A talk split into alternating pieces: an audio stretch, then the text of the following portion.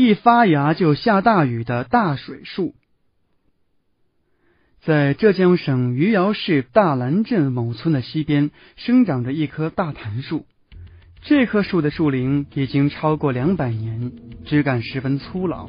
虽然其貌不扬，但是它当天气预报员却是尽职尽责，准确率非常高。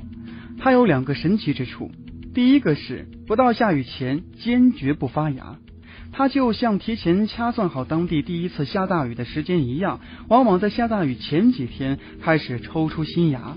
抽芽最早在四月，最晚要到八月。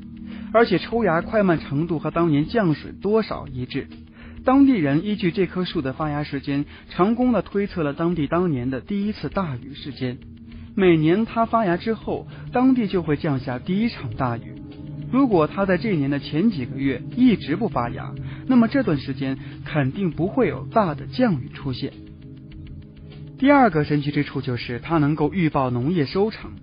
这棵树每年到了叶子茂盛时，就会长出毛豆状的小果实。这些果实优劣与当地农民这一年的收成直接挂钩。果实饱满，收成就好；果实差，收成就差。因为这棵树能精准的预报雨量，当地人把这棵树称为“大水树”。它给当地人带来了很多好处。早些时候，农民种田都是看天吃饭。在发现这棵树能够预报雨水大檀树之后，农民们开始看树种田。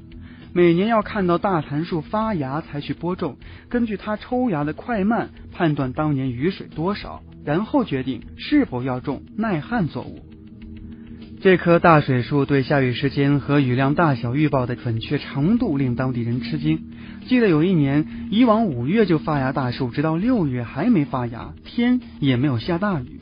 有的人说树可能死了，没想到到了八月初，它突然长出了芽。几天后，当地果然降下了当年的第一场大雨。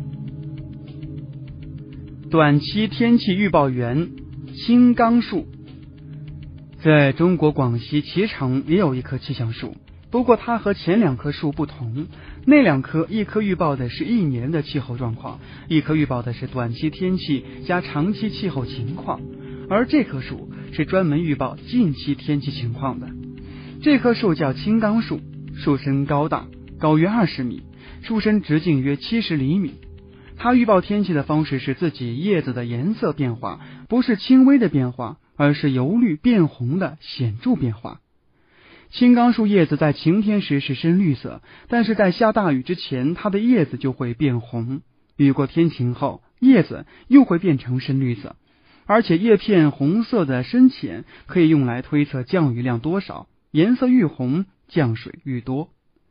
在大自然中，一些树对生态环境的变化特别敏感，为了适应气候变化，他们就会做出相应的反应，而这种反应在当地人看来就成了气候变化的征兆，并且还可以根据这种征兆来指导人们的活动。